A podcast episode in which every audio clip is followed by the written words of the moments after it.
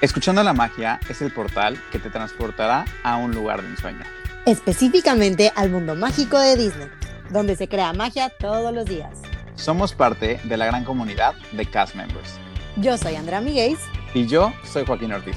Así que te invitamos a que prepares tus orejas, porque estás a punto de saber un poco más de todo lo que pasa alrededor de esta gran compañía llena de polvo de hada. Para que juntos lleguemos a nuestro Happily Ever After. Estás escuchando la magia. Hola a todos, bienvenidos una semana más de su podcast de Disney favorito, que hoy es un capítulo eh, justamente en el que vamos a seguir poniendo el cuerno al ratón, platicando algo que nos dejó ahí toda la intriga justamente en el capítulo pasado, hablando todavía de estas noches de miedo, de Halloween y de eventos especiales. Y la verdad es que estamos súper emocionados porque como saben es un capítulo con invitado y por supuesto también aquí está también conmigo Andrea. Hola a todos, bienvenidos y muchas gracias, como les dijo Joaquín, una semana más.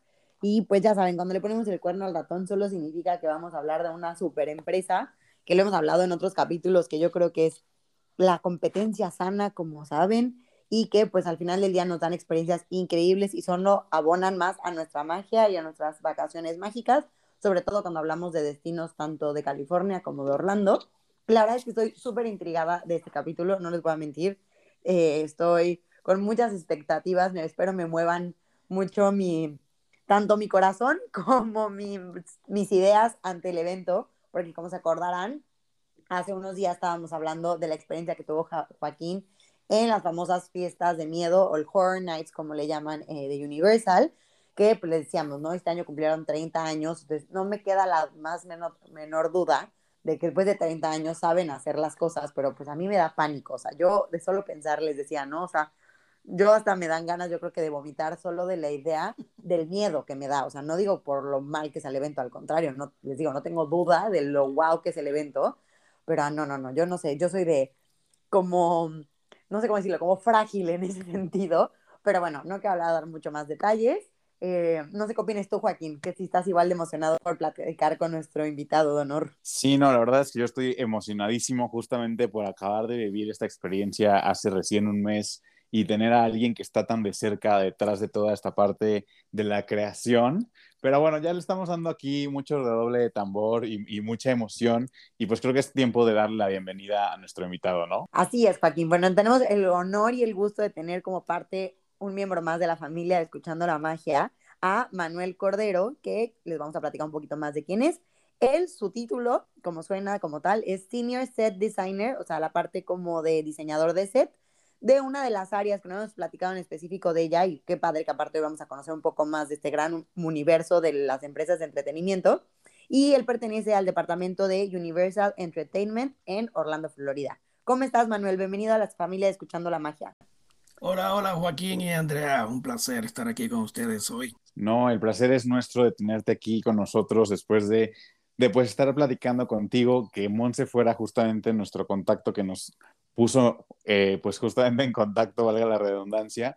Y pues queremos platicar contigo de tu historia principalmente en un inicio eh, para pues que la gente que nos está escuchando pues sepa un poquito más de ti, incluso nosotros también saber un poquito de este background que tienes para poder entrar de lleno a lo que viene siendo Horror Nights, que es el tema de que queremos hablar y profundizar también un poquito más. Cuéntanos. pues eh, la verdad es que yo desde joven no pensaba que iba estar haciendo un proyecto como este. Eh, nunca me hubiese pasado por la cabeza que iba a diseñar Halloween Horror Nights cuando fuera grande, como decimos cuando somos pequeños. Em, así que es una, ha sido un, un recorrido muy interesante y casi accidental, pero de esos accidentes que son bien ricos, ¿no? que entran dentro de nuestras vidas a base de un, de un sacrificio de, de varias disciplinas y, varias experiencias que hemos tenido como profesionales y entonces nos encontramos con, con esta categoría de horror que tiene un público totalmente increíble a nivel mundial. Y entonces, pues, eh, yo diría que sí hubo un comienzo y ese comienzo, pues desde joven, eh, yo quería ser artista y prácticamente Eh, yo, eh, yo nací en Puerto Rico y me crié en Puerto Rico. Y pues sabía que quería ser artista. Mi talento de por sí era el dibujo, ¿verdad? El, talento que es el, el, talento fuerte que yo digo. El, el, que va a ser compositor de música, pues tocaba la guitarra, ¿no? El, el que es ingeniero, pues era amante de los números y de los problemas. Eh, pues lo mío era dibujar, pero no tenía en mente que iba a tener una carrera en las artes y en el diseño. Prácticamente eh, porque yo no sabía que uno tan siquiera podía estudiar eh, arte y podía estudiar diseño y podías estudiar escenografía y podías estudiar pues parques temáticos y diseños y nada de eso. Así que prácticamente em, pues me interesé en las artes un poquito más tarde cuando estaba en la escuela superior, que le hicimos de Puerto Rico el, la escuela superior, creo que en, México le dicen el bachillerato. y, y, entonces yo dije, bueno, vamos a, a, tomar esto un poquito en serio. Me interesé mucho en, en buscar si existían estas carreras y decidí que iba a estudiar artes gráficas. Y más bien para convencer a la familia de que quería ser artista, porque no es fácil, no era fácil en aquella época. Eh, estamos hablando de, de, a principios de los años 80. Y, y, convencer a la familia de que uno quiere ser artista, pues no, no era fácil. Y entonces, prácticamente, pues eh, con esto de las artes gráficas y arte comercial, pues a la familia de que, de lo que quería hacer, lo que quería hacer era algo que iba a tener eh, provecho monetario. Y entonces estudié la carrera de artes gráficas y en aquella época no había computadoras, no, no había, eh, los programas no existían para, para crear el arte. El arte se creaba a mano y era todo, pues muchas horas que me aburría muchísimo. Yo dije, bueno, esto no puede ser para mí. Así que cuando comencé a estudiar a nivel universitario las artes gráficas, comencé a tomar cursos en el teatro y uno de ellos fue la escenografía. Y entonces ahí me di cuenta que sí, este era el campo que yo quería eh, pues continuar. Y de ahí eh, decidí estudiar la maestría en, en, escenografía y ya sabía que iba a ser escenógrafo de carrera y y prácticamente ese fue el comienzo de, de, decir, bueno, esto es lo que yo quiero hacer. Pero todavía no, no hay nada, ningún indicio de que iba a terminar diseñando con los eh, parques temáticos y menos con un show como Halloween Horror Nights en, Universal. Y pues resulta que comencé la carrera en California eh, y estaba diseñando teatro y diseñé un poco de cine y televisión. Y de ahí eh, vine a la Florida por un tiempo corto y empecé a trabajar con Walt Disney Entertainment diseñando los desfiles. Y esto fue en los años 90. Eh, los desfiles o eh, parades del Reino Mágico. Y entonces de ahí eh, empecé a aprender sobre lo que estaba sucediendo en Universal, en, en, en la parte de entretenimiento, porque la parte de entretenimiento es distinta, totalmente distinta a la parte de los parques temáticos. Eh, en otras palabras, lo que, diseñan a, lo que diseñaron a Pirates of the Caribbean no son los que diseñaron Share a Dream Come True Parade son dos cosas distintas. Entonces, dentro de todo, pues yo dije, en Universal esto tiene que suceder también. Y en esa época, pues yo trabajaba uh, independientemente.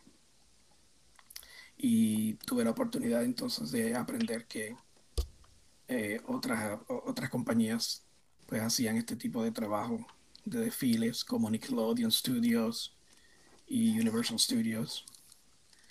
Y entonces comencé a aprender sobre Halloween Horror Nights y a diseñar eh, para las casas embrujadas. Y todo esto en un sinnúmero de años. Hasta que entonces la compañía se interesó más eh, a tiempo completo para seguir desarrollando el proyecto. Y prácticamente en, y brevemente esa es la historia de cómo llego a, a Halloween Horror Nights. La verdad que es súper interesante y la verdad yo no tenía, bueno, no sé si Joaquín, al menos yo no tenía idea de que sí habías empezado con el ratón y ahora sí que tú le das justicia a nuestra frase de que pues es válido a veces ponerle el cuerno al ratón con otra industria tan grande y tan importante como lo es Universal. Y creo que es súper válido y me encantaría igual un poco, a lo mejor, explorar por esa área para que poco a poco entendamos más de lo que hace tal cual eh, Universal Entertainment, como también dices, ¿no? También sucede en Disney. Esta diferencia de lo que es el mundo más como de Imagineering que conocemos o como Universal Creative, que a lo que está en manos de lo que sucede en Universal Entertainment. Entonces, nos gustaría como a lo mejor clarificar un poquito más qué sucede en ambas, porque entiendo que conoces de las dos, y ya a lo mejor poco a poco enfocarnos en lo que sucede en Entertainment, para de ahí partir qué está en sus manos entre esos eventos, pues que existe el Horror Nights y que podamos entender más a fondo de lo que hacen. Universal eh, tiene estos grupos grandes. Es el Universal Creative, que son los que hacen las atracciones. Eh, que, nos, que nos encantan, eh, Spider-Man, el mundo de Harry Potter, y estos son los rides, lo que decimos los uh, rides y todo lo que tiene que ver con estructuras que son permanentes, los roller coasters, eh, todo este tipo de atracción. Ese es el grupo de Universal que se llama Universal Creative. Entonces está Universal Entertainment, que es el grupo a quien pertenezco y es el grupo que crea entretenimiento en vivo y prácticamente son los desfiles, eh, Mardi Gras Parade, eh, Christmas shows uh, y Halloween Horror Nights entre, entre ellos. El tipo de trasfondo profesional es un poquito distinto. y esto fue, fue una cosa que, que de la cual Monse habló en, en su entrevista, porque el área de creative de las atracciones que son permanentes, como digo yo, pues es más bien de arquitectura. Es un, es un área que envuelve arquitectura, envuelve ingeniería, envuelve eh, también una creatividad de, ¿no? de muchos artistas eh, envueltos, pero se inclina hacia el área de arquitectura porque estamos hablando de atracciones que van a ser permanentes en el área de entretenimiento, pues es más bien ah, pues eh, atracciones que, se van a hacer mucho más rápido y que son más temporeras, ¿verdad? Eh, duran apenas dos o tres meses y en donde van a haber actores y, actuaciones en vivo.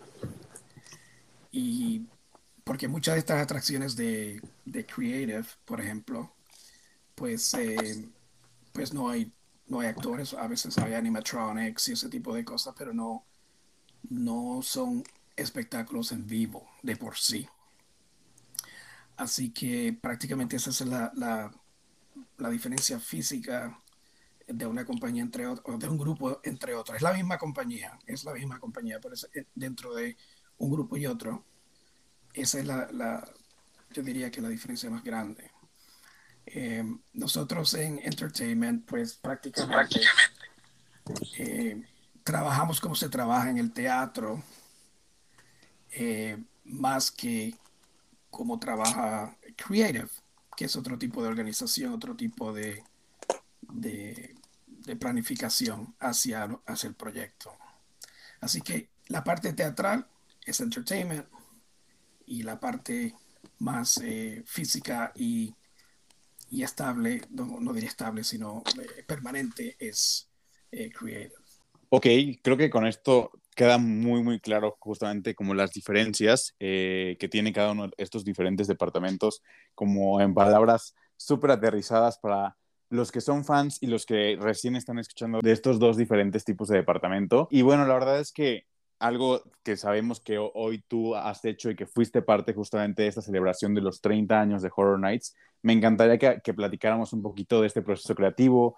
Eh, obviamente entendemos y hemos tenido a, otras personas que han sido parte también de esta parte creativa, de toda la creación, de lo que vienen siendo, pues, de todo el entretenimiento y lo que vemos en los parques. Y obviamente sabemos que hay cosas que tal vez puedes y no puedes mencionar, así que me encantaría que, que lo que sí puedas nos lo platiques como, con respecto a todo lo que viviste durante estos, eh, esta celebración de 30 años de Horror Nights o incluso también en años atrás en donde hayas participado con Horror Nights. Pues sí, como no. Eh, como ustedes saben, eh, tuvimos el, el, gran reto de COVID eh, durante los pasados eh, dos años. Y el año pasado no pudimos celebrar los 30 años de Halloween Horror Nights porque tuvimos que cerrar la actividad. No, no pudimos eh, realizar la, la, actividad de Halloween Horror Nights. Sí presentamos dos casas embrujadas para el público, pero a un nivel un poquito más calmado, vamos a decir, no tan, no tan horrífico Em, pero sí, este año pudimos volver a, hacer Halloween Horror Nights de la manera que, pues, que lo hemos realizado ya a través de estos 30 años. El, eh, este, este espectáculo comenzó no como un gran espectáculo, comenzó bien sencillamente en el 1991. Eh, fue apenas una casa embrujada era un desfile y un show en vivo, prácticamente. Y era más bien para darle un poquito de sabor a Halloween en aquella época a, Universal Studios, que en aquella época era solamente un parque. Así que ya pasan 29 años y estamos ahora y acabamos de celebrar los 30 y con 10 casas embrujadas dos shows en vivo y cinco zonas de terror, que son las zonas que rodean el parque. Así que hemos, nos hemos desarrollado muchísimo desde que comenzó esta experiencia hace un tiempo. Y prácticamente el, el, lo que hace Halloween Horror Nights distinto a cualquier otra experiencia es el nivel de realidad al cual llevamos estas casas, el, el, el sinnúmero de detalles visuales que llevamos y, y, ejecutamos para el público. Y es un proceso súper, súper interesante. Eh, me gustaría tocar un, un par de, ¿no? de, de puntos al respecto, porque mucha gente se pregunta, wow, ¿y cómo llegamos a Halloween Horror Nights? ¿Cómo, cómo ustedes crean estas ideas y ¿no? Y, las llevan a cabo tan realísticamente, tan, tan ¿no? Eh, eh, apasionadamente. Y prácticamente es, comenzamos con una idea y el, el rol, el, ¿no? la labor del diseñador en este caso es, es una cosa excepcional porque nos juntamos con el director y empezamos a crear la idea entre nosotros. Es un proceso bien interesante porque no es como empezar a diseñar directamente de un guion o de una historia o de una obra de teatro, por ejemplo, en el, que, el escenógrafo sencillamente toma el libro y comienza a diseñar.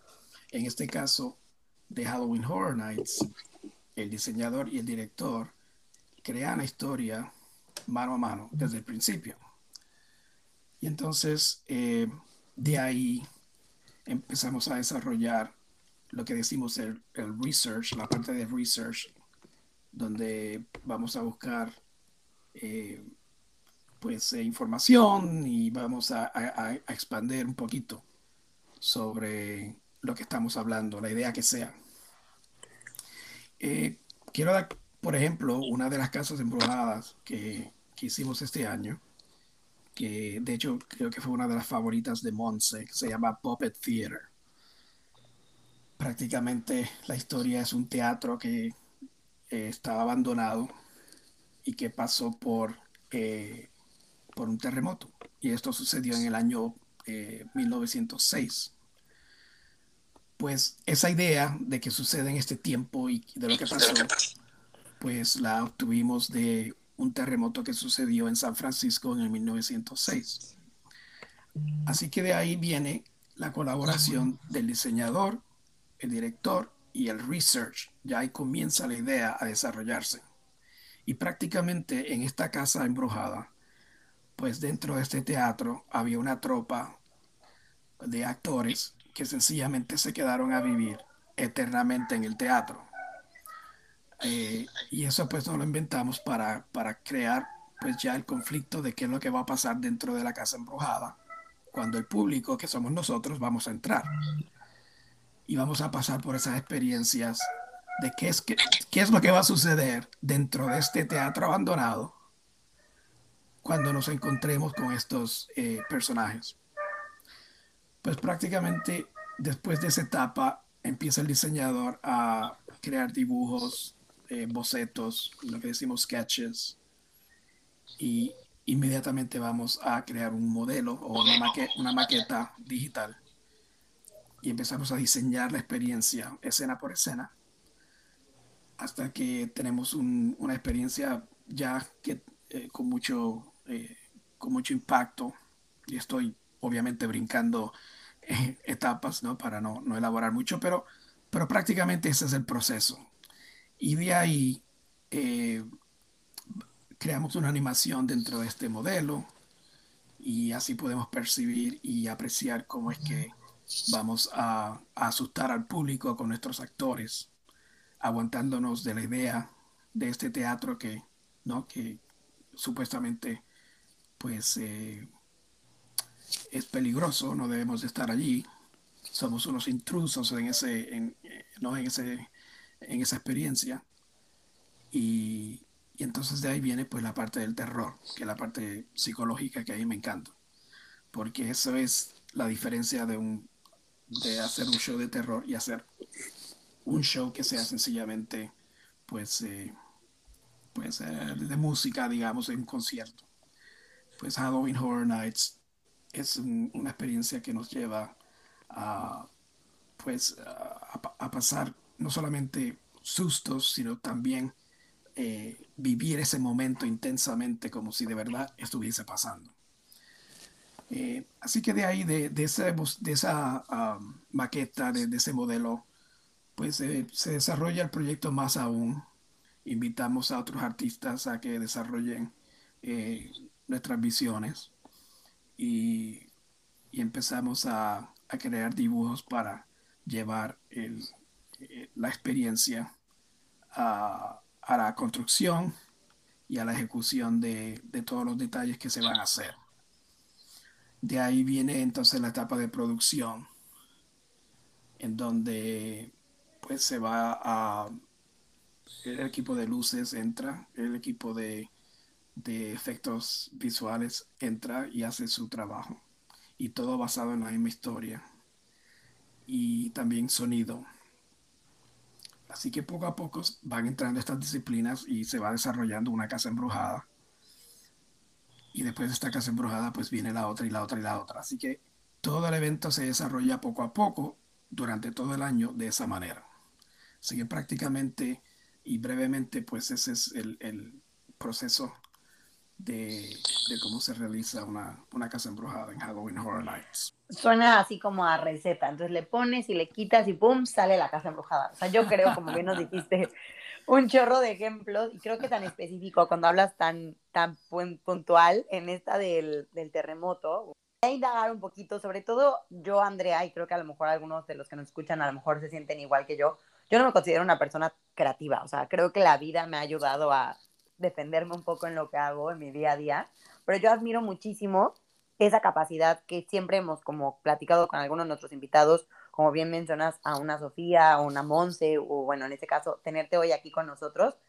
O sea, háblame de ese proceso creativo que dices, a lo mejor no quieres indagar tanto, pero a mí es lo que más me gustaría saber y seguro más de los que están aquí con nosotros también. ¿A ti qué te gusta o qué te inspira para que esta receta que nos acabas de más o menos explicar acabe en ese momento, como bien dices, ¿no? O sea, yo creo que ese es realmente el verdadero miedo que tengo y que generan en mí, porque claramente ni lo he vivido, o sea, tampoco puedo decir que voy a tener miedo si ni siquiera lo he vivido, pero con solo la publicidad que le hacen al evento y lo que me han platicado mis amigos, es que justo vives el momento tan intensamente que yo creo que esa es la sensación de miedo que tengo, o sea, de, de qué tanto voy a sentir en ese momento que siento que voy a acabar así como con ese terror con el que pues sé que es como la esencia pues, del evento como tal, que lo hacen de una manera espectacular para que imagínense, o sea, si yo sin haber ido al evento ya tengo miedo, o sea, de solo pensar que voy a comprar un boleto para eso ya me da miedo, ¿no?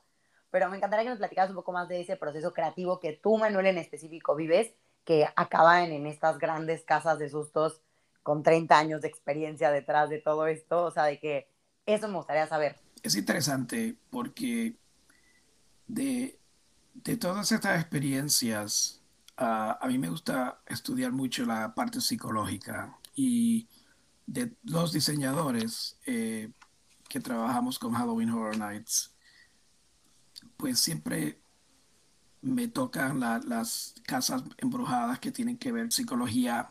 Eh, por ejemplo, hace años diseñé una casa de, basada en la película El Exorcista, ¿no?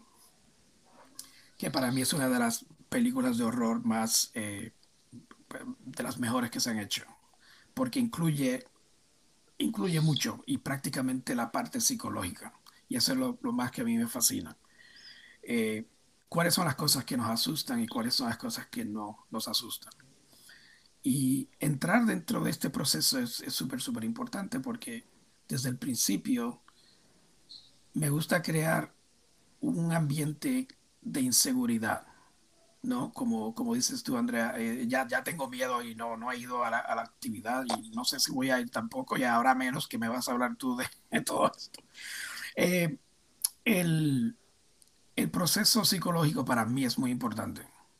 Eh, hablando de, de, la película El Exorcista, por ejemplo, que se trata, la película se trata de esta niña que es poseída por el demonio crear entonces una experiencia de Halloween Horror Nights basado en una niña que está en una cama con el diablo por dentro, vamos a decir. ¿Cómo vamos a hacer eso? Porque tenemos varias escenas en una casa, nueve, diez escenas, tenemos que crear un espectáculo alrededor de esto. ¿Cómo, cómo es la cosa, no? Y, y yo creo que para mí el proceso comienza con estudiar qué es lo, lo que nos da miedo y cómo vamos a manejar esa percepción que le enseñamos al público en una escena que no le enseñamos. La expectativa. En este caso, pues es quizás un poco más fácil porque ya conocemos la película. La película El Exorcista, la película Poltergeist, eh, Stranger Things. You eh, eh, hemos hecho este tipo de show de casa embrujada basado en shows de televisión o de cine Así que es un poquito más fácil poner ya esa, esa, esa estampa en el, en el, proceso porque ya existe, existe ya esa imagen. Pero en el caso, por ejemplo, de, de, de esta casa de Puppet Theater, donde nadie conoce lo que va a suceder, pues ahí viene el proceso de presentar la idea y de cómo vamos a presentar la idea para que el público entienda qué es lo que está sucediendo la aventura de, en dónde me estoy metiendo para que, para que entonces yo pueda pasar por la experiencia del terror. Eh, y de ahí viene ese, ese proceso, y es un proceso que, utilizamos todos los artistas, es prácticamente eh, sembrar la semilla, desarrollar a través del arte, de, de los bocetos, del dibujo, de las pinturas, desarrollar la idea y entonces seguir la historia y cómo vamos a deshilachar la historia a través del arte. La verdad es que justamente escuchándote y teniendo tan presente justo eh, pues el evento que acaba de pasar y yo vi a Monse unos días antes de ir a Horror Nights y justamente me dijo, cuando entres a, la casa de, de, los puppets, pues te espantarás de más seguramente. Este, yo iba como con, toda esta incertidumbre justo desde un inicio, pues por la cuestión de que fue mi primer Horror Nights, yo iba con todas las ganas del mundo. si bien lo dije en el capítulo pasado, no soy una persona que me encanta que me espanten, soy muy fácil de espantar, pero realmente también al mismo tiempo lo disfruto. Y algo que, que viví dentro de las 10 casas es este eh, ir y venir entre la cuestión de divertirme con mis amigos mientras estamos en las casas, de ver qué pasa conmigo y qué pasa con ellos y todo con respecto a la gente con la que voy, mientras que por otro lado está este yo interior de querer justamente tener un poquito más de trasfondo de toda la escenografía que a mí me parece fenomenal en las casas, de querer ver esos detallitos que están ahí, porque realmente, o sea, creo que podrías estar ahí mucho tiempo, pero también al mismo tiempo, pues es como tienes que seguir caminando dentro de la casa. Y, y al mismo tiempo en ese momento de yo estar viendo esta parte de la escenografía, de, dejarme llevar e inducir por la parte de lo que te está contando la historia, pues que llegue un actor que está completamente este, personificado a espantarme y que obviamente pues ahí todo se reinicia, por así decirlo, y es esta eh, pues, pues reacción inmediata que el mismo cuerpo hace que pues te espantes y que quieras caminar más rápido y e, esto, lo otro, aquello.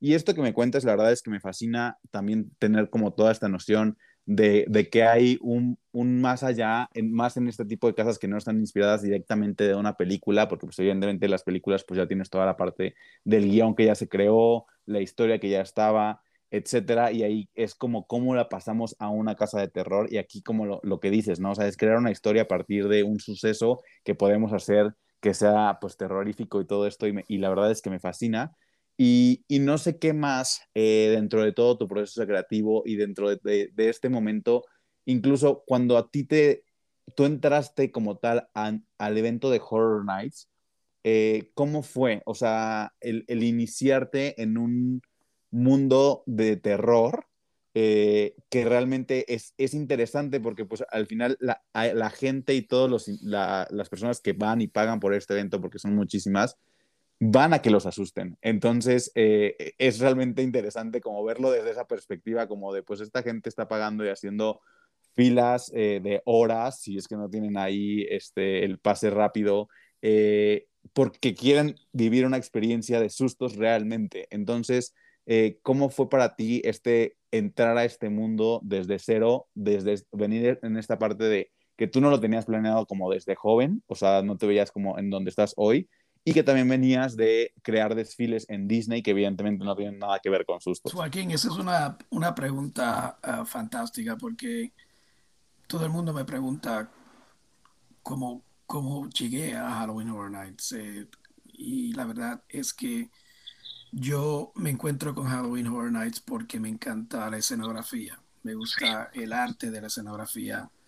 No comencé con Halloween Horror Nights porque era fanático de películas de horror. Eh, lo cual la gente piensa que, bueno, me, imagino, Manuel, que te encantan las películas de horror y que es tu sueño, pues, eh, ahora crear horror para el público. Y yo digo, bueno, pues no fue así como comenzó todo. Eh, yo comencé a hacer dibujos para Halloween Horror Nights en, esto fue como en el año 2006 y prácticamente estaba ayudando al equipo a, desarrollar los dibujos de los detalles de cada pared, de cada casa. Porque todo lo que hacemos en Halloween Horror Nights se diseña al detalle. Todo, todo, desde una puerta, la ventana, el empapelado, todo es diseñado, decidido y y no hay accidentes, es sencillamente es una, eh, ¿no? Como una, una, una sinfonía de, de, efectos visuales, ¿no? Así que cuando yo comienzo con Halloween Horror Nights, comienzo como escenógrafo, disfrutando pues de un proyecto que sé que tiene en fin de asustar a medio mundo. Pero existe lo que se llama el masoquismo de un turista eh, que le encanta treparse en una montaña rusa y romper a gritar y le gusta ir a Halloween Horror Nights para que lo asusten. Así que yo digo, bueno, pues vamos a, diseñar para esto, a ver cómo puedo entrar en la psicología del horror a través de mi arte de escenógrafo, eh, con mis dibujos y con, con, mis ideas. Y me di cuenta que prácticamente eh, el traducir un, un, espacio normal, vamos a decir un, un hospital, eh, vamos a diseñarlo, pero como un hospital en donde tú no quieres estar. No es un hospital que no se siente bien, porque van a haber personajes después más tarde que te van a explicar por qué no, no, no se siente bien estar dentro de este espacio. Así que prácticamente así comenzó o comencé yo trabajando dentro de Halloween Horror Nights con mi escenografía y tratando de ayudar a influenciar a los directores y, a, y, y al equipo eh, para crear eh, escenarios que fueran un poquito más reales y que tuvieran eh, más impacto. Porque al principio, cuando yo comencé con Halloween Horror Nights, todavía el, el, el, evento no estaba desarrollado como está desarrollado hoy. Y poco a poco lo fuimos mejorando y mejorando y mejorando. Así que cuando yo comencé con Halloween Horror Nights, no estando súper, súper interesado, interesado en trabajar con Halloween Horror Nights, pero estaba bien interesado en influenciar con mi escenografía el proceso, pues ahí me di cuenta que, que había más eh, ¿no? Eh, para mí en un futuro. Y poco a poco, pues eh, el evento mejoró y mi interés para seguir trabajando con, con Halloween Horror Nights también eh, aumentó. No, no, o sea, yo sigo impactada, o sea, realmente creo que todo lo que sucede detrás de uno no lo dimensiona hasta que a lo mejor está ahí y yo creo que como bien dijo Joaquín, hasta, yo creo que ni estando ahí, Joaquín que ya lo vivió y pues también tú Manuel que ves las dos partes como, como huésped y a lo mejor también claramente toda tu parte detrás de, o sea, no, no se ve tan, o sea, es un mundo más, ¿no? O sea, ahora sí que hasta lo pensé, ahorita decías, no, uno va a la universidad y no aprende estas cosas, solo me acordé así a lo mejor un poco de Monsters University, ¿no? O sea, a lo mejor necesitaríamos una universidad específica de sustos y ustedes lo hacen súper bien. Creo que si alguien tuviera que poner esa universidad serían ustedes, porque creo que lo hacen de una manera espectacular. O sea, les digo, yo sin haber vivido el evento, muero de miedo solo de pensar lo que hacen y los reviews. Y lo quiero volver a mencionar como lo mencioné en el capítulo pasado, eh, o sea, de mis amigos que vivieron un año completo, que sí lograron hacer su año del Cultural Representative, hubo un momento que hacemos como ese ejercicio, ¿no? De que sí que te puedas repetir del año, qué fue lo que más te gustó, y pues claramente hablaban de su trabajo en Disney, pero la realidad es que todos hablaban de volver a repetir su experiencia en Horror Nights. O sea, esta puesta de cuerno al ratón es muy necesaria y decían que lo que habían vivido ahí no lo habían vivido en ninguna otra experiencia en su vida en ningún otro lugar, en ningún otro espacio, ningún, nadie lo hacía tan bien como ustedes, que hasta consideraron pagar el pase como de, hay un pase que existe para quienes son super fans, para que lo sepan, que puedes entrar a todas las casas todo este periodo de tiempo que están, eh, pues las fiestas de Horror Nights, entonces no vas solo a un evento, o sea, pues si vas a lo mejor más de una semana, te conviene luego pagar este pase porque pues no pagas de que por día, sino ya como que te incluye varias. Y yo creo que esa creatividad que tienen igual de, o sea, como bien dices, ¿no? Cuando se trata de un evento que ya existe como es las de mm, Stranger Things o una película como El Exorcista que creo que marcó a más de una persona, pues a lo mejor el camino ya está más recorrido. Pero esa parte que también nos cuentas de que cómo haces un hospital, que yo creo que en general los hospitales siempre son parte de las películas de miedo, cómo hacerlo más con nuestro toque. Y eso creo que es lo que hacen espectacular. O sea, a mí eso me tiene impactada porque lo veo en los títulos de las casas porque les digo, no las he vivido. y a ver si ahora sí con eso, yo creo que soy un poquito más animada, no les voy a decir que no, solo un poquito. Tendré que ver el próximo año a ver si, si ya que estando ahí me animo a pagar el boleto. Pero es que todo lo que hacen es, o sea, es increíble. O sea, la realidad es que sin, les digo, sin hacer el evento, ya te dan ganas de, bueno, a ver, está bien, sí me animo y entro con los ojos cerrados, porque conozco a mucha gente que hasta te da los tips, ¿no? Que cuando vas en grupo, no seas ni lo primero ni el último, ¿no? Como que vayas en el grupo en medio por si algo pasa o algo se mueve o algo te asusta. Y pues hablando un poco de igual ya de las experiencias de las casas, que yo sé que nos mencionaste algunas, me encantaría que ya como hasta un poco en modo medio cierre, pero ya como hablando más igual de tu experiencia, a ti como huésped, o bueno, a lo mejor de las dos, como tanto huésped como de la parte creativa y de la parte como entretenimiento, como decías, más que, bueno, y de la parte creativa también. ¿Cuál ha sido de tus casas favoritas a lo largo de los años que has trabajado en Horror Nights? Pues fíjate, la, la, casa de, que, la mencioné, la casa de, del exorcista fue para mí una de las más eh, retantes. Eh, también eh, la casa de Shining, la, de la película de Shining, de nuevo porque era un, una, una casa que era bien difícil traducir dentro de un laberinto de nueve a diez escenas, ¿no? Eh, porque la película prácticamente se trata todo de, de, un conflicto mental que tiene un personaje. Y, y, este tipo de casas son bien retantes para mí y me encanta. Eh, yo creo que The Shining eh, fue una de mis favoritas. Eh, me encantó mucho este año la de Puppet Theater porque es, me recordó a los años del teatro. Eh, fue una, una, casa a nivel personal, ¿no? Una, una, una, casa que pues que me recordaba mucho a, muchos de mis años en, eh, estudiando teatro y escenografía y poder vivirla a través del arte que creo hoy, pues fue algo bien bonito, fue algo eh, personal. Así que no, quizás no la, la, casa más famosa de Halloween Horror Nights a través de los años, pero para mí fue, fue bien, bien importante. Eh, el, el arte de, Halloween Horror Nights es eh, en general eh, pues muy excitante. Y para poder realizar casas como eh, The Haunting of Hill House, que es una serie que, que de, de, Netflix, ¿no? La, la, la hicimos este año. Y para mí también una experiencia bien retante porque se trata de relaciones humanas, no es una película donde hay un monstruo que viene por ahí y viene y te ataca.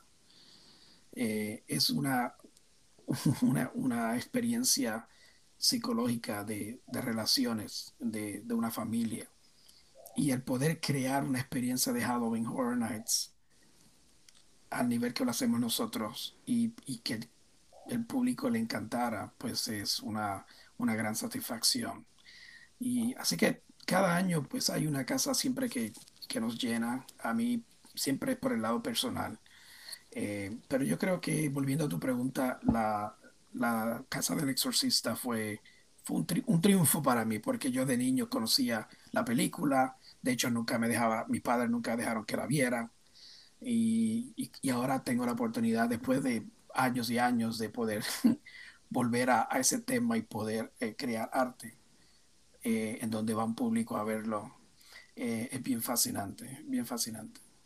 Y una de las cosas que, que, de Halloween Horror Nights que siempre me gusta hablar de ello es eh, el hecho de que combina varias disciplinas. Eh, está la disciplina del cine, la disciplina de la televisión, la disciplina del teatro y también el parque temático. Eh, las cuatro están combinadas en Halloween Horror Nights. La experiencia del cine porque llevamos eh, detalles totalmente realistas al público y la distancia del público a los escenarios es de pulgada, de una pulgada a otra. Eh, televisión porque nos movemos muy rápido. El, el, el, los itinerarios y ustedes no se imaginan lo, lo lo rápido que tenemos que crear estos escenarios y estas experiencias. Eh, trabajamos todo un año para, para, llevar esto al público. En teatro porque trabajamos con materiales que son conservadores, ¿no? Eh, tenemos que trabajar bajo un presupuesto como todo, como todo el mundo con sus proyectos. Así que de ahí viene la, la, las teorías de teatro se aplican a todo esto. Y de parque temático porque tenemos que creer en la experiencia para poderla vivir y para que sea efectiva. Si yo no entro a esta casa de los puppets, o digamos, si yo entro y, y, y no creo que de verdad es un teatro, pues ya, ya perdí, perdí mi, mi nivel de realidad, ¿no? El detalle y los detalles son súper, súper importantes, porque si no están ahí, sabemos que no están ahí. Así que tienen que estar ahí y, y tiene que ser realista para, para que el público crea en la experiencia. que uno vaya a, que vayas a tu casa esa noche y le cuentes a tu familia que pasaste por tal experiencia y la digas de, de, la, ¿cómo es? La, la narres de, de, detalle a detalle. Ese es, ese es la, lo que crea una experiencia temática eh, para mí, para ¿no? que, que, uno, que uno de verdad crea que vivió ese momento al 100%. Eh, uno, un detalle, por ejemplo, de, de, Puppet Theater que fue fascinante fue el cómo el, el, el terremoto afectó toda la experiencia. Y cómo vemos y hacemos el research de qué es lo que sucede cuando un terremoto pues eh, no se apodera de un edificio y lo destruye. Así que tuvimos que estudiar este detalle para que cuando el público entre, sepa que eso fue exactamente lo que pasó. Si no, si el público no siente que hay un nivel de realidad, pues no, estamos haciendo nuestro trabajo como, como artistas en, en, Halloween Horror Nights y en, todo el parque, si vienes a ver. Eh, así que, eh, pues esto, estas son las experiencias que de verdad eh, son mis favoritas. Volviendo a la, a la pregunta, no, de cuál es tu casa favorita, pues prácticamente la, la casa que de verdad te lleve a un nivel de realidad que, que tu mente no va a cuestionar. Pues mira, yo puedo afirmar que, que esta cuestión de sentirlo todo tan real es verídico. Yo lo viví recientemente, no en una, sino en todas las casas y de, verdad sentir que el peligro era real y creo que es, es lo más eh, enriquecedor como, como pues visitante del parque el realmente sentirlo así y que, y que realmente tengas esta sensación.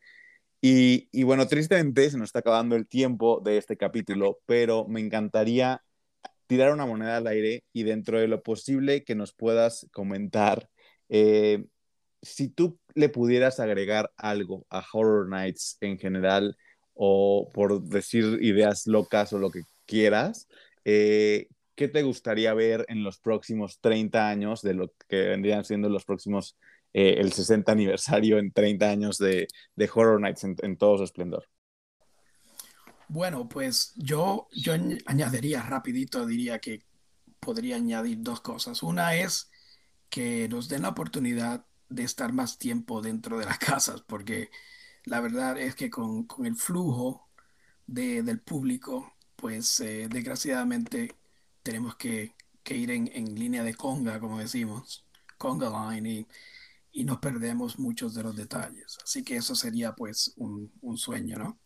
Pero sí me encantaría ver por ese, no por esa liga, me encantaría ver también una casa donde eh, dejen ir al público en grupos pequeños y que se sientan que están solos en la casa. Que obviamente hoy en día pues no se puede hacer por, por la misma razón, ¿no? Porque necesitamos, necesitamos un flujo de público para, para mover el evento, pero eso sería algo formidable, que pudiéramos tener una casa en donde pudiéramos eh, poco a poco entrar al público en, pequeños grupos y que se sientan solos en algún momento, porque esto le añadiría, añadiría más eh. Eh, pánico a, a la experiencia. Pues la verdad, así como que quiera más pánico, pues no, la verdad. Vamos, un pánico a la vez. Eh, pero justo, yo creo que, o sea, bueno, ahora mismo no lo he vivido, no dudaré que ahorita Joaquín me va a dar la razón, pero yo creo que como lo están haciendo, lo están haciendo excelente. No dudaría que con el paso de los años pues, nada más van a agregarle ahora sí que más de esta parte de entretenimiento que bien nos platicabas, que es algo que es en vivo, que ya sucede, o sea, que ya sabemos qué pasa, ¿no?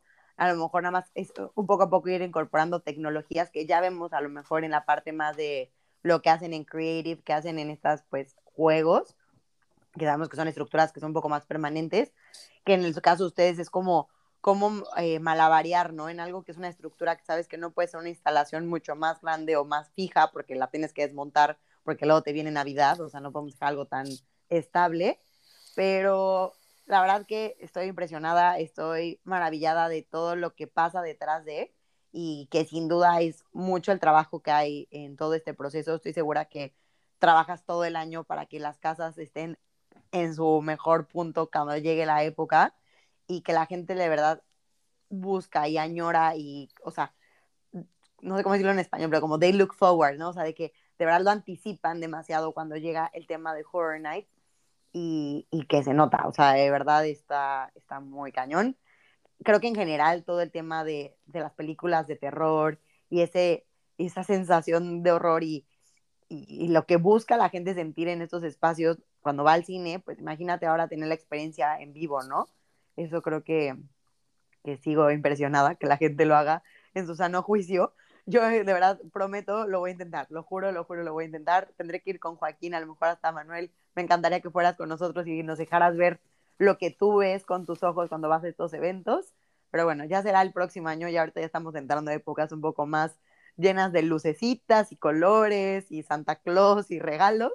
Y ya tendremos todo un año para prepararnos y esperemos que quienes escuchen esos capítulos solo se anime a que de verdad quieran vivir estos eventos y que le empiecen a ahorrar para que el próximo año eh, contemplen claramente cuando vayan a sus viajes a Orlando. Tanto Orlando como California tienen estas experiencias en los parques de Universal de diferente, creo que magnitud. O sea, sí, creo que lo que hacen en Orlando pues es un poco más grande, vamos a decirlo así. Pero bueno, lo que se vive en los dos parques es increíble. Y bueno, como te dijo Joaquín, ya estamos llegando al final del capítulo. No sin antes, como a todos nuestros invitados que son partes de la familia Escuchando la Magia, pues les demos un poco el top round de estas preguntas rápidas de pues cosas que queremos saber más de ti. En tu caso, por favor, siéntete con toda la libertad tanto de contestar de lo que sabes de Disney, que sabemos que aparte fuiste parte de ser un cast member, como lo que vives hoy más como un crew member y ser parte pues del tema de Universal. Por favor, todas las preguntas que quieras contestarnos las dos, nosotros felices de conocerte mejor. Y la primera pregunta y obligatoria cuando hablamos de este top round es saber quién es tu personaje favorito, tanto a lo mejor del universo de Disney como de Universal. Bueno, pues yo te voy a dar la, la respuesta a amba, de ambos parques por si acaso. Buenísimo. Bueno, pues eh, de Disney, el pato Donald eh, es payaso y alegre y siempre me encantó. Y de Universal yo diría que eh, Norman Bates, el personaje de la película Psycho. Muy buenos personajes los dos, sin un duda. Un contraste, sí, un contraste, pero no hay otro. 100%. Y, y bueno, ¿cuál sería tu película favorita? Definitivamente el, el, el Lion King de Disney. Eh, aunque te digo, la película nueva de Cruella me encanta, me fascina. Pero de, de Disney Lion King y de Universal eh, Jaws. Uf, Jaws, un clásico de clásicos, la verdad que sí. Ahora, esa pregunta es un poco más difícil, porque cada vez se ponen más difíciles y yo creo que más viviendo la magia de los parques y todo lo que hacen en estos lugares tan mágicos, nos encantaría saber cuál es tu parque favorito. Pues fíjate, yo no, yo no he ido a los de Europa y Japón, eh, pero el, el, reino mágico de, de, de los parques de, de, de, aquí Orlando es, eh, pues es, el, es clásico, es eh, lo que todos tenemos que, que ver antes de, de, continuar viajando, ¿no? Eh, obviamente tengo que decir Universal Orlando, pero Universal también, ambos, ambos parques, el de California y el de aquí, tienen, tienen mucha historia y, y tienen mucho que ofrecer. El Reino Mágico es lo que yo diría un landmark en los Estados Unidos, ¿no? Es como ir al Gran Cañón o, o a New York City. Completamente de acuerdo. Y bueno, de los rides en general, ¿cuál considerarías que es tu favorito? El ride definitivamente los, los, Piratas del Caribe, Pirates of the Caribbean, es de todos los tiempos, lo puedo hacer todos los días. Eh, me influenció muchísimo porque en Puerto Rico tenemos un castillo que se llama el Castillo del Morro. Y cuando vine a hacer la experiencia de niño, de, de joven, eh, a, a, Walt Disney World, me quedé súper, súper impresionado y creo que fue una gran influencia para mi carrera también. Los Piratas del Caribe y de Universal diría eh, el ride de Spider-Man. Uf, grandes juegos y ahora solo nos tocaría ahora vivir al de Spider-Man, pero en la otra costa, que yo sé que es un poco complicado el tema de Marvel, pero bueno, sin duda son grandes juegos. y pues algo que nos hemos caracterizado en este podcast y esperamos también seas parte de este de ese grupo selecto que vivimos la vida muy bien y nos gusta comer bien, es el tema de los snacks. Sabemos que se come muy bien en los parques de entretenimiento y algo que queremos desmentir es que no siempre solo se come ese hot dog o esa hamburguesa. Entonces, me gustaría saber que cuando vas al parque, ¿cuál es ese go-to que te tienes que comer cuando vas a cualquiera de los parques de Disney y Universal? No te puedes ir del reino mágico sin comerte la paleta de líquido de chocolate con el mantecado de vainilla por dentro. Eh, así que ese es mi favorito y en Universal pues el Butterbeer. Súper, sí, de acuerdo también, no puedes irte sin dudas en ese Butterbeer y más si nunca lo has probado. Y bueno, hablando ahora de lugares donde quedarte, ¿cuál es tu hotel favorito? Pues fíjate, de, de del Reino Mágico eh, o de Disney, la experiencia de Disney, el, el clásico de Polynesian Village, eh, siempre me fue el que me ha gustado eh, desde el principio porque estaba cuando comenzó el Reino Mágico en el 71. Uh, Polynesian Village Resort. Uh, y entonces de Universal yo diría que es Sapphire Falls, que es uno de los nuevos, de hecho, Sapphire Falls. Muy de acuerdo, creo que es algo que tenemos que explorar un poco más y les platicaremos a lo mejor en otro capítulo. Eh, todas las opciones que también ofrece Universal para hospedaje, la verdad que a lo mejor las un poco las dejamos un poco de lado porque pues Disney eh, creo que es más grande su publicidad, voy a dejarlo así, sin decir más, pero los hoteles de Universal tienen mucho que ofrecer, entonces podríamos hacer otro capítulo sin duda para platicarlo más. Y pues una siguiente pregunta que fueron de nuestras nuevas que hemos agregado a nuestra lista, a raíz de que queremos conocer más a nuestros invitados, es que nos contaras algún recuerdo mágico que hayas tenido tanto en Disney como en Universal y puede ser de niño o a lo mejor ya trabajando para las empresas, lo que tú nos quieras compartir nosotros felices de escucharlo. Pues uh, fíjate, Andrea, el, el, yo fui al, al, Reino Mágico por primera vez con mi familia eh, cuando tenía eh, 15 años. Y para mí, y todavía hasta el día de hoy, eh, el encuentro mágico de, de Disney es el hecho de que vas a dar un viaje en la imaginación, en tu imaginación pero vas a ir con tu imaginación a darlo. Así que todo lo que tiene que ver con montarse en un vehículo e ir a un lugar es, es, para mí siempre fabuloso. Y yo diría que la primera vez que me monté en el barco, cuando estacionamos el auto, ¿no? En, en, en el Reino Mágico y uno va a esta estación donde tomas el, ¿no? el, el, la, eh, el barco para ir entonces al Reino Mágico. Para mí eso fue fascinante porque ahí ya la experiencia comienza ahí, ¿no? En el viaje, no es en el destino, sino en el viaje, en cómo llegar. Y el disfrutar eso nos enseña muchas cosas en nuestras vidas porque no el, el, el viaje debe de ser tan placentero como el destino. Así que esa, esa linda experiencia pues no, no la puedo olvidar.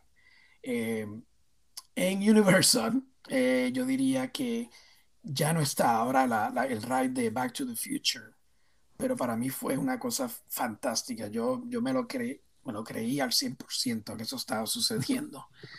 Así que una un poquito más moderna de Back to the Future, pero yo creo que me quedo con eh, la magia de ese viaje hacia el reino mágico en ese bote por primera vez. Está súper bien estos recuerdos como tal. Realmente creo que todos tenemos esos, esos recuerditos que realmente hacen que veas para atrás y hagas que todo valga la pena y te haga querer regresar. Y pues justamente hablando de regresar, yo sé que tú hoy vives en Orlando, pero hablando de, eh, pues de esta cuestión de ir re realmente como, como un invitado, como un guest, eh, ¿con quién harías tu siguiente viaje a Disney en general? Pues yo te diría con cualquier persona que no se tome muy en serio. eh, yo creo que me encantaría ir con, con un amigo, una amiga que ya pues que no somos muy niños ya y comportarnos como ellos, ¿no? Eh, yo creo que sí. El, yo he ido yo he visitado a, muchos de los parques con todo tipo de visita y hay algunos que son más a menos que otros. Los más a menos son aquellos que no se toman en serio y quieren gozárselo todo. y se comen la paleta de Mickey y se montan en, el carrusel con Dumbo y se montan en, los eh, roller coasters de Universal. Y esa es eh, la mejor persona con quien ir al parque. Así es, y no dudaría que aquí más de uno se va a apuntar. Yo creo que soy la primera en hacerlo y también seguramente Joaquín, porque creo que la mejor manera de disfrutar los parques es esa, en la que no tengas tantas expectativas, sino que te dejes fluir, gozar el momento y que no haya prejuicios de nada, de que si le da, que si que hago aquí, que por qué no, que si sí, o sea, que te dejes disfrutar. Y, y yo creo que sobre todo, y ya hasta como en cierto punto hasta agradecerte a ti que estás del otro lado de, de lo que vivimos como huéspedes, ponerte en las manos de quienes son los expertos. O sea, cuando uno va a los parques y se deja fluir por lo que el mismo parque tiene que darte y ofrecerte, porque hay gente como Manuel, como Sofía, como Monse, como Brian, que pues trabajan todos los días para que estas experiencias sean únicas, así sucede la magia. O sea, ahí, es cuando todo hace clic, creo yo, en los huéspedes y dejas de pensar en que es un lugar para niños o que sí solo son filas largas que hacer o que sí solo vas a que te asusten, o sea, no, o sea, no solo es que te vayas y que te asusten, sino que vayas y disfrutes un momento y que seas el momento, o sea, el disfrutar el aquí y el ahora, que creo que eso lo hace mejor que nadie las empresas de entretenimiento, y que de verdad, muchas gracias por hacernos sufrir, porque es parte creo que del Horror Night, pero sin duda disfrutar cada segundo de una manera súper apasionada y tan entregada en el momento. Y pues muchas gracias por lo que hacen, de verdad, creo que lo hacen de una manera excelente. Y si no lo hicieran así, no estaríamos hoy platicando de esto y tener un podcast como el que tenemos, porque de eso nos dedicamos y eso nos gusta hacer, hablar de todo lo que vivimos en las grandes empresas como Disney y Universal. Claro. Sí, y pues no nos queda más que agradecerte que hayas aceptado la invitación. Como te lo dijimos, ya eres parte de la familia Escuchando la Magia y como saben, como lo hacemos todas las semanas, vamos a estar compartiendo algunas fotos que Manuel nos compartirá a nosotros para que le puedan dar una cara a la voz y que podamos conocer un poquito más visualmente de, de estos proyectos eh, y de esas experiencias que Manuel ha vivido a lo largo de su carrera. Y, y pues bueno, esperemos que te podamos tener aquí el próximo año con nuevas experiencias de Horror Nights o que incluso nos toque vivir alguna de estas casas junto contigo y que nos des explicaciones que probablemente si no es contigo no, no las tengamos. De verdad es que nos encantaría y, pues de verdad muchas gracias. Pues eh, no hay de que Joaquín y Andrea, eh, hay que llevar a Andrea de mano, eso sí. Así que ya yo me apunto para el año que viene y, y nos vamos de mano en una fila y entras a tu primera casa en porque la verdad es que eh, la experiencia no es tan, no es tan horrorosa como, como uno se imagina. Así que yo espero que puedas ir y, y, disfrutar, porque la verdad es que a la larga, ¿no? cuando vienes a ver, pues se trata de, de, entretener al público y pasarla bien. Así será, Manuel. Yo sé que sí, con que me agarren uno la mano de adelante y otra mano atrás y que vayamos, como dices, en conga line, yo, yo aguanto. Seguro iré con mis ojitos cerrados a la primera casa pero eh, lo haré, lo prometo, lo voy a intentar, lo juro, lo juro, lo juro. Fantástico. Pues ya estás, así lo haremos el próximo año y pues ya tendremos una nueva experiencia que contar.